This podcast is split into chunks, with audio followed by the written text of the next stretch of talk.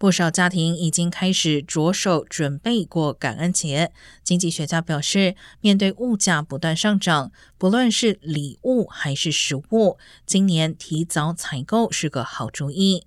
美国农场管理局的统计显示，今年火鸡价格可能会达到历史新高，目前售价较去年已经高出百分之三十二。